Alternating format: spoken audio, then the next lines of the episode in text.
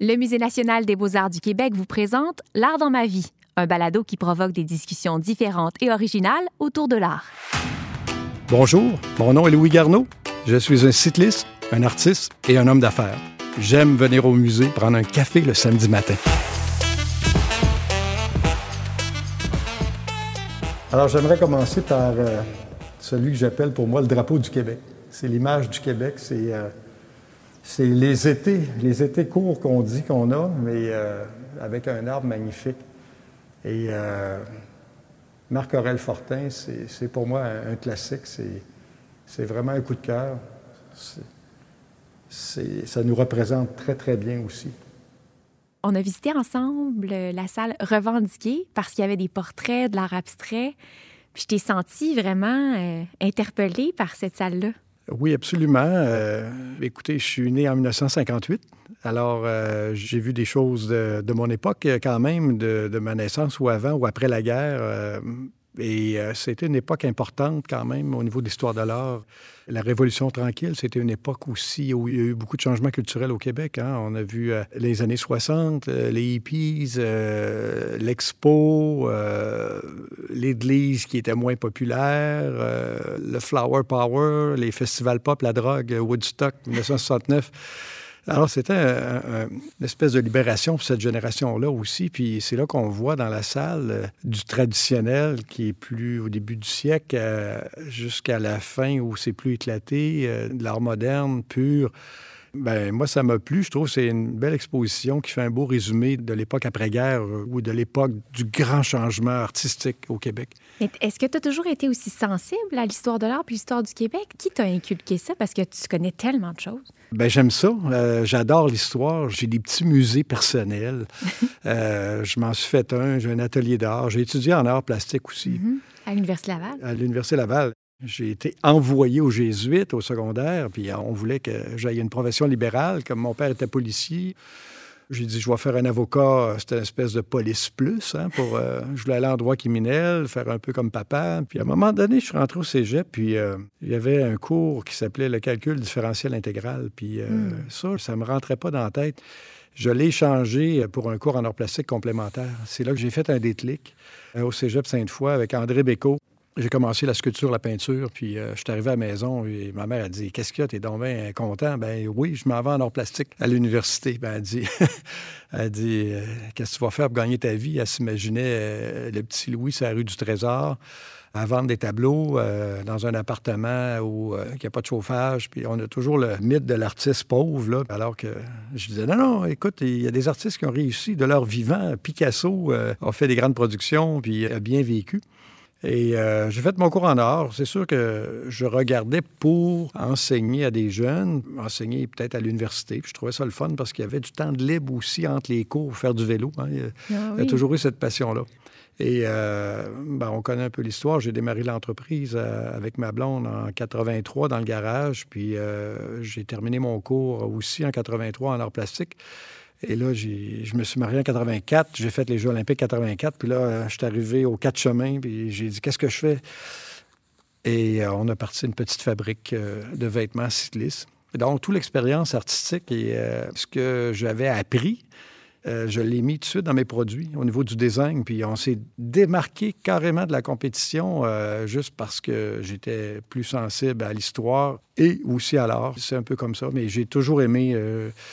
J'aime les antiquités, j'aime les musées. J'aime venir ici au Musée du Québec tout seul le samedi, puis prendre un café. Ça, c'est ma récompense euh, de venir ici. euh, alors, je ne vais pas tous les jours parce que je m'entraîne aussi beaucoup, mais euh, je suis pris entre un personnage qui aime l'histoire, les arts, la culture, le vélo, bien entendu, et la business. J'aime la business. Andy Warhol, qui est un de mes peintres préférés, disait ça, que la business, c'était pour lui euh, la plus belle forme de l'art euh, que l'homme a pu inventer. J'ai une petite affiche que j'ai mis dans mon bureau, puis c'est drôle.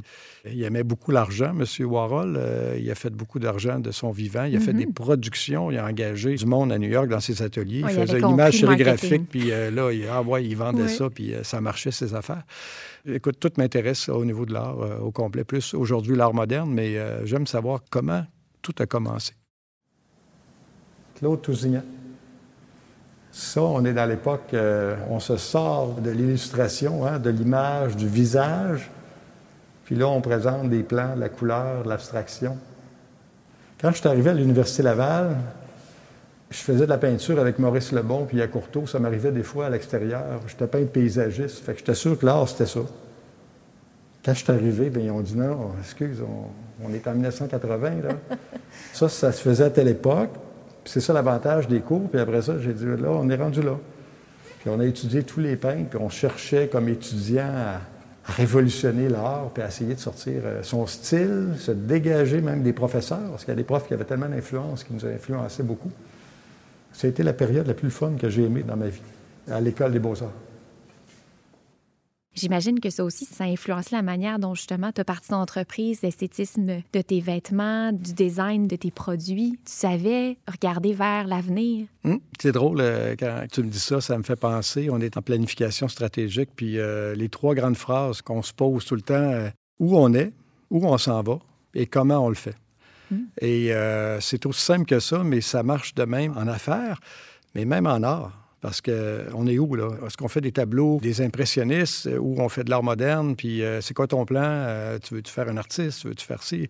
Alors, c'est hyper important de savoir où on vient. Hein. On sait que sur nos plaques d'automobile, c'est écrit Je me souviens. Donc, mm-hmm. connaître notre histoire, je trouve ça important ça oriente euh, vraiment nos carrières, euh, nos choix. Puis euh, même dans le vêtement aujourd'hui, il faut savoir ce qu'on fait, ça vient de où, pourquoi telle couleur marche, puis qu'est-ce qui marche aujourd'hui? Donc, on est tout le temps dans l'actualité ou dans la mode présente aussi. Ça représente beaucoup Charlevoix. Aujourd'hui, on a plein de peintres qui font de la peinture encore comme ça dans Charlevoix, qui est acheté beaucoup pour la décoration. Il y a d'excellents peintres qui traduisent très bien la lumière encore aujourd'hui. Mais euh, des fois, je leur dis, vous, faites la peinture des années 20, 25, 30. C'était comme ça à l'époque. Mais euh, les gens aiment ça, puis c'est correct. je veux dire, quand tu ne sais pas trop c'est quoi l'histoire de l'art, ben, des fois, tu tombes dans un style, puis tu dis, je commence à peindre, mais tu peins comme les gens de 1925. Alors, c'est sûr que peindre aujourd'hui, l'art moderne, ça ne plaît pas à tout le monde. Ça reste un classique, c'est extraordinaire, comme là-bas, les beaux paysages aussi. On en imagine aujourd'hui des peintres de Charlevoix avec un peu plus de couleurs vives. Mhm. Les, couleurs sont plus synthétiques puis sont capables de transmettre plus la lumière. Tu me dis que tu es un personnage complet avec euh, toutes les facettes qui t'intéressent. Ce serait quoi euh, ton ratio, l'équilibre sport, business, euh, l'artiste en toi? Une bonne question. je dirais un tiers, un tiers, un tiers. Ah, vraiment? oui, oui, c'est pas mal, pas, mal divisé. Peut-être si j'étais plus exagéré, je serais peut-être meilleur homme d'affaires. Puis je dis tout le temps, un athlète olympique qui performe, c'est quelqu'un de déséquilibré qui, 100% de sa vie est consacré à la performance. Mais euh, j'ai toujours aimé être euh, un peu euh, dans plusieurs domaines, plusieurs personnages ou pensées. Je je fais pas exprès, en passant, je me donne pas un style, c'est comme ça, c'est naturel et j'aime l'art. Ma première carrière, ça a été le, vélo, les arts plastiques, puis aussi la business, mais je pense que ma dernière partie de vie sera consacrée aux arts. La preuve, j'ai fait pour. Hein. c'est comme si vous voulez faire du vélo, achetez-vous un vélo. Si vous voulez euh, faire de la course, inscrivez-vous à la course. Ça ne vient pas tout seul. Il n'y a pas un, petit Jésus qui va venir vous mettre ça dans la tête un soir. Alors, euh, ma première partie de vie, ça a été euh, la compétition de 12 ans à 25 ans. De 25 ans à aujourd'hui, c'est les affaires à fond, presque 40 ans. Puis, le dernier bloc, je vais continuer à, travailler quand même. J'aime beaucoup la création au niveau du vélo, mais ma pratique artistique va augmenter. Et le fameux tableau, lorsque j'étais au primaire, on venait l'été avec le terrain de jeu au musée, puis il nous présentait euh, ce tableau-là. Et euh, il y avait des posters. Je pense qu'il y en a encore. On pouvait acheter l'affiche. Ah oui, le coq-licorne, c'est une œuvre iconique ici. on, est, on est en quelle année? 52. Euh, il y a de l'influence de Dali hein, quand même au niveau du monde imaginaire, de la couleur, de l'animal inventé. Donc, les grands, grands, grands peintres ont eu des, influences sur, euh, sur nos peintres québécois aussi en même temps. Très belle pièce. J'ai vu tes œuvres euh, inspirées de l'Holocauste, tu me les as montrées, puis je, le vois, l'influence. Euh, tu parlais tantôt d'Andy Warhol, c'est flagrant, puis on parlait de séries et tout ça.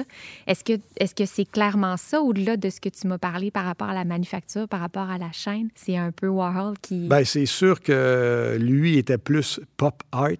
Euh, moi, j'essaie de saisir des images avec mon téléphone. J'ai 70-75 images dans mon téléphone, donc je capte des bouts de la vie tout le temps, puis je les travaille après. Si Andy Warhol avait eu accès à le digital, il aurait sûrement travaillé digital. Même que j'ai su, à la dernière partie de sa vie, il avait commencé à travailler avec un, printer euh, Macintosh. Alors, il était sensible à ça. Il faisait de la sérigraphie, mais lui, c'était tout pareil, puis il signait. Il en faisait 300. Il pouvait faire euh, une Marilyn Monroe, puis euh, en faire 300, les signer. Et il les vendait à l'époque, c'est drôle, hein, il les vendait à peu près 1500 euh, dollars, alors qu'aujourd'hui, on en retrouve sur le marché jusqu'à 300 dollars de ces imprimés. Et euh, il vendait le tableau aussi. Alors, oui, je suis influencé de lui, carrément, mais on fait quand même différent parce que moi, j'en fais pas plus que 12 et chaque tableau est, différent l'un de l'autre. Donc, il y a un geste sur le, tableau, il y a un épuisement. Puis je trouve ça intéressant parce qu'un tableau, tu es là, tu dis, j'ai peur de le manquer. Mais à 12, euh, c'est plus, tu peux risquer pas mal plus. Et je pense que j'ai trouvé mon style parce que depuis 2008, euh, je tourne à peu près dans les mêmes euh, images numériques et ces images-là sont imprimées à l'usine. Je travaille avec des graphistes de l'usine, je travaille en série comme à l'usine, j'ai mon atelier dans l'usine, mon salle d'exposition dans l'usine, donc je ne peux pas détacher l'homme d'affaires de l'artiste. Il faut dire que c'est Monet qui faisait ses tableaux derrière sa maison, mais le petit pont de Monet, c'était dans sa cour aussi. Oui, c'est vrai. Donc, euh, je fais du vrai. Euh, il y a une pub qui dit ça, je fais du vrai, juste du vrai. Euh, il faut être vrai en art, il faut être capable. Puis ça, ça prend une maturité mm. Pour trouver son style et développer ce qu'on a de technique. Donc, je suis au début d'un style que je ne vois pas beaucoup, le numérique en série et peint individuellement chaque tableau. Euh, à date, je n'ai pas trouvé personne qui fait ça. Donc, je suis un petit innovateur de l'art moderne dans mon domaine à moi. Est-ce que c'est donc connu à l'usine? Tous les employés savent que patron est aussi artiste, tout le monde a un peu... Euh, oui. Oui, la galerie d'art, elle, est ouverte à tous les employés. On appelle une galerie d'art en milieu de travail. Elle est en avant en plus, euh, au premier étage. Alors, autant on a un gym, autant on a une galerie d'art. Euh, puis, ce qui intéresse beaucoup les gens, c'est la collection de vélos. Alors, c'est tous les vélos. Et dans le vélo, il y a de l'art, il y a du style, il y a du dessin, il y a de la mécanique, il y a de l'ingénierie. Et euh, le vélo a, été un moyen de transport euh, assez important pour l'être humain, hein, quand même, avant l'automobile. Après ça, on a mis des moteurs, puis c'est devenu des voitures, mais euh, le vélo c'est vieux et c'est jeune. On parle de 1817, la première Drazienne, premier vélo à deux roues. Donc, je suis fasciné par l'histoire, par le vélo et par l'art. Puis là, je, me disais, quand j'ai monté ma première exposition, sur l'Holocauste, j'ai laissé les vélos parce qu'il y a des gens qui s'intéressent plus aux vélos quand ils viennent. Mais en même temps, le regard euh, se tourne vers aussi les tableaux, puis euh, ça fait connaître l'art parce que c'est pas tout le monde qui vient au musée. Si vous demandez dans une usine euh, qui est allé au musée cette année, il n'y a pas grand monde, même dans l'équipe de direction, ça touche pas tout le monde. Donc, euh, le fait d'avoir une galerie d'art au milieu de travail, ça incite à aimer l'art et à avoir une ouverture sur l'art moderne. Puis il n'y a personne qui trouve ça bizarre. Il y a des gens qui viennent voir, puis ils me comprennent euh, comme patron, comme homme d'affaires et comme artiste en même temps et comme cycliste aussi. J'ai réussi à me bâtir un atelier, à même euh, mon travail. C'est là que je vais chercher mon inspiration et je vais chercher une autre dimension qui n'apparaît pas dans le travail euh, de l'homme d'affaires traditionnel. Et euh, là, je veux rajouter aussi des présentoirs pour présenter, par exemple, le premier casque qu'on a fait, ah le premier cuissard. Et les casques sont des objets d'art aussi, c'est des sculptures. Et j'ai même euh, tous les plâtres de tous les casques que j'ai faits depuis environ 20 ans. Ils sont entreposés. Un jour, je vais vous les donner. Oh, wow! Ça me ferait plaisir. Ça vient d'où, ça, ce besoin-là de donner au prochain? Ça vient de que la vie m'a donné aussi en même temps. Euh, j'ai eu une carrière d'homme d'affaires sans problème pendant 35 ans. Et j'ai eu des problèmes financiers il y, a, environ deux ans qui nous a amenés à des grosses difficultés, restructuration. j'ai pensé perdre l'entreprise à un moment donné. Ça m'a fait énormément euh, de peine et de douleur. J'avais peur pour les employés, pour moi, pour le patrimoine. Puis euh, j'avais commencé avant quand même à donner parce que je trouvais ma vie était correcte, était belle, puis euh, c'était une façon de remercier l'humanité. Et je peux être un peintre humanitaire, puis je pense que je vais rester comme ça le reste de ma vie. Je verrai. Tu as donné une de tes toiles pour nous, pour la Fondation du musée, qui s'est vendue euh, dans un encan pour nous. On te remercie pour ça. Il y a l'espace Louis Garneau aussi, tout près du pavillon Pierre Lassonde, pour le stationnement de vélo, justement. Oui, ben c'est ça. J'ai travaillé pendant plusieurs années avec euh, John Porter sur la promotion, le financement du musée. Et euh, j'ai fait deux grandes séries de 12 et on les a presque tous vendus. Alors, il y a des compagnies, on le voit dans des bureaux d'affaires des gens qui mettent les tableaux. Euh, et ça a été pour moi une belle vitrine, en même temps, euh, pour euh, me faire connaître comme artiste, parce que quand tu es homme d'affaires, on veut pas que tu sois artiste. Un artiste, c'est un artiste. Un homme d'affaires, c'est un homme d'affaires. Un cycliste olympique, c'est un cycliste olympique. Alors, c'est dur de rencontrer des gens qui sont dans plusieurs domaines en même temps. Des fois, ça fait pas spécialisé, sérieux. C'est too much. J'ai dit non, ça se peut pas. Là. Alors, c'est comme ça. J'aurais aimé ça chanter, mais je sais pas chanter. pas tout faire, quand même. non, non, mais euh, ça, j'ai pas la voix, puis j'adore écouter la musique.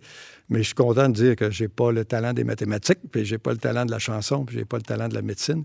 Mais c'est ça, j'ai un, groupe de talents, puis euh, la vie s'accélère, et j'essaie d'exploiter ça au maximum. Des fois, je dis, mon Dieu, il y a donc un bout de passé, puis euh, j'empile les projets un après l'autre pour carrément utiliser mon temps terrestre au maximum, utiliser mon talent au maximum. faut pas dire sur le lit de la mort, j'aurais donc dû. Ça, j'aurais donc dû, je veux pas vivre ça. Ce qui fait que j'ai étourdi ma blonde en masse, j'ai étourdi mes employés, puis euh, j'ai étourdi mon environnement, mais j'ai toujours une idée, j'ai toujours un projet. Euh, on fait ci, on fait ça. Euh, des fois, il faut que j'arrête de parler parce que les gens vont dire ah, calme-toi. Là.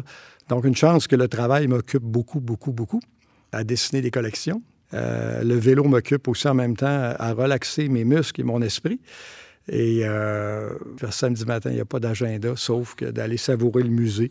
Et j'invite les gens à le faire. C'est tellement un moment agréable euh, que beaucoup de monde, même dans mes amis hommes d'affaires, qu'on connaît pas trop, on dirait que ça ne nous appartient pas, les musées. C'est à tout le monde. Puis on nous vend de la beauté. C'est juste de la beauté. Et c'est pas souffrant, là. Il faudrait faire une campagne. Venez, venez nous voir euh, aux hommes d'affaires. Puis, mais euh, je sais que vous travaillez fort pour faire connaître le musée, mais euh, c'est une très, très belle institution. Je suis très fier de travailler avec vous autres aussi et je, suis admiratif. Ben, on te remercie. Merci pour tes bons mots. Puis, en fait, on te souhaite plein de projets. On te souhaite beaucoup de samedi matin avec ton café ici au musée. Merci à vous. Merci. Ce balado s'inscrit dans le cadre de la mise en œuvre du Plan culturel numérique du Québec du ministère de la Culture et des Communications. Production, Musée national des beaux-arts du Québec. Montage et conception sonore, Jean-François Roy. Recherche et coordination, Julie Morin. Animation et réalisation, Marie-Hélène Raymond.